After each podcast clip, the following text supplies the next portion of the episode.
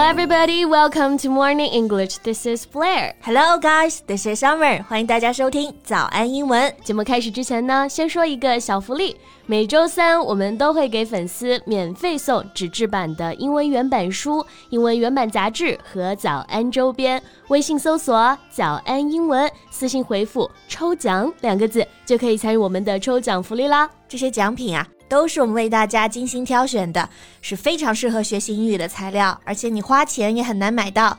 坚持读完一本原版书、杂志，或者用好我们的周边，你的英语水平一定会再上一个台阶的。快去公众号抽奖吧，祝大家好运！哇，今天的歌感觉就不一样哎。Yeah，那是相当应景啊。And Merry Christmas, everybody! Merry Christmas! 哎，Summer，那你最喜欢的圣诞歌曲是哪一首啊？Wow, there are just so many choices.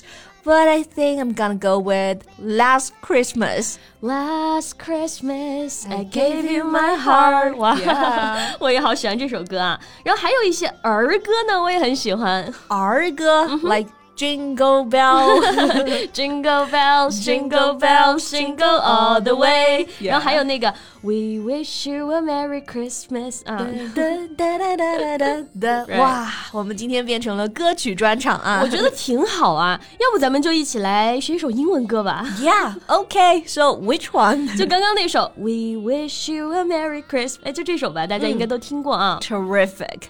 那我们今天的圣诞特别节目啊，就一起来学习这首。 非常好听的 We wish you a Merry Christmas。今天的所有内容呢，都给大家整理好了文字版的笔记，欢迎大家到微信搜索“早安英文”，私信回复“加油”两个字来领取我们的文字版笔记。OK，那在学歌曲之前，我们呢先把这个单词呢读准确，就是 Christmas。嗯，是不是很多同学啊一直习惯读的就是 Christmas？对，后面加了一个 R 的音啊，Merry Christmas 啊，No。那其实这个单词后面呢是没有字母 R 的，所以呢不需要翘舌，不要卷舌，正确的发音应该是 Christmas。Merry Christmas，嗯，非常标准了啊。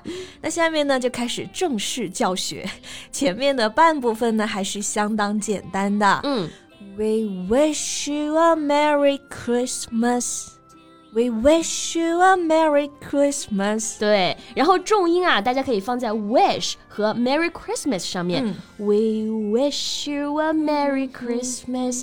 We wish you a Merry Christmas. We wish you a Merry Christmas。呃，对，然后后面呢再加上 and a Happy New Year。对，我们把这一段的慢速来一遍啊。OK，一起来啊。嗯，Ready go。We wish you a Merry Christmas. We wish you a Merry Christmas. We wish you a Merry Christmas and a Happy New Year。哇，唱的很好啊，感觉第一段没问题了啊。嗯、那很多同学呢，可能以为这首歌就这么几句啊，嗯、其实呢不止不止，后面还有一句。Good tidings we bring to you and your king。我们首先先来看看里面的关键词啊。嗯，首先呢有一个 good tidings，tidings。T I D I N G S. Mm-hmm. So you can use tidings to refer to news that someone tells you，就表示消息。所以这个 good tidings 就表示好消息。对，然后这个单词大家不要以为后面加了 s，所以它是一个复数形式啊。嗯，它跟 news 这个单词差不多，s 是一定要跟在后面的。 tidings. Yeah, so good tidings to you and your king. 意思呢就是把好消息带给你， 还有你的 king。那这里的 king，大家不要以为是国王那个 king 啊，它其实拼写是 K I N，right? King.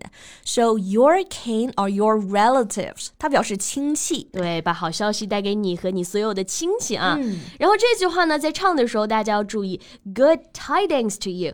Good 这个的的音啊，我们可以吞掉，光做嘴型就好了。所以是 good tidings。 好，我们现在尝试慢速的来唱两遍啊，one two three go。Good tidings we bring to you and your king。OK，非常好啊，要再来一遍吗？再来一遍，好。Good tidings we bring to you and your king。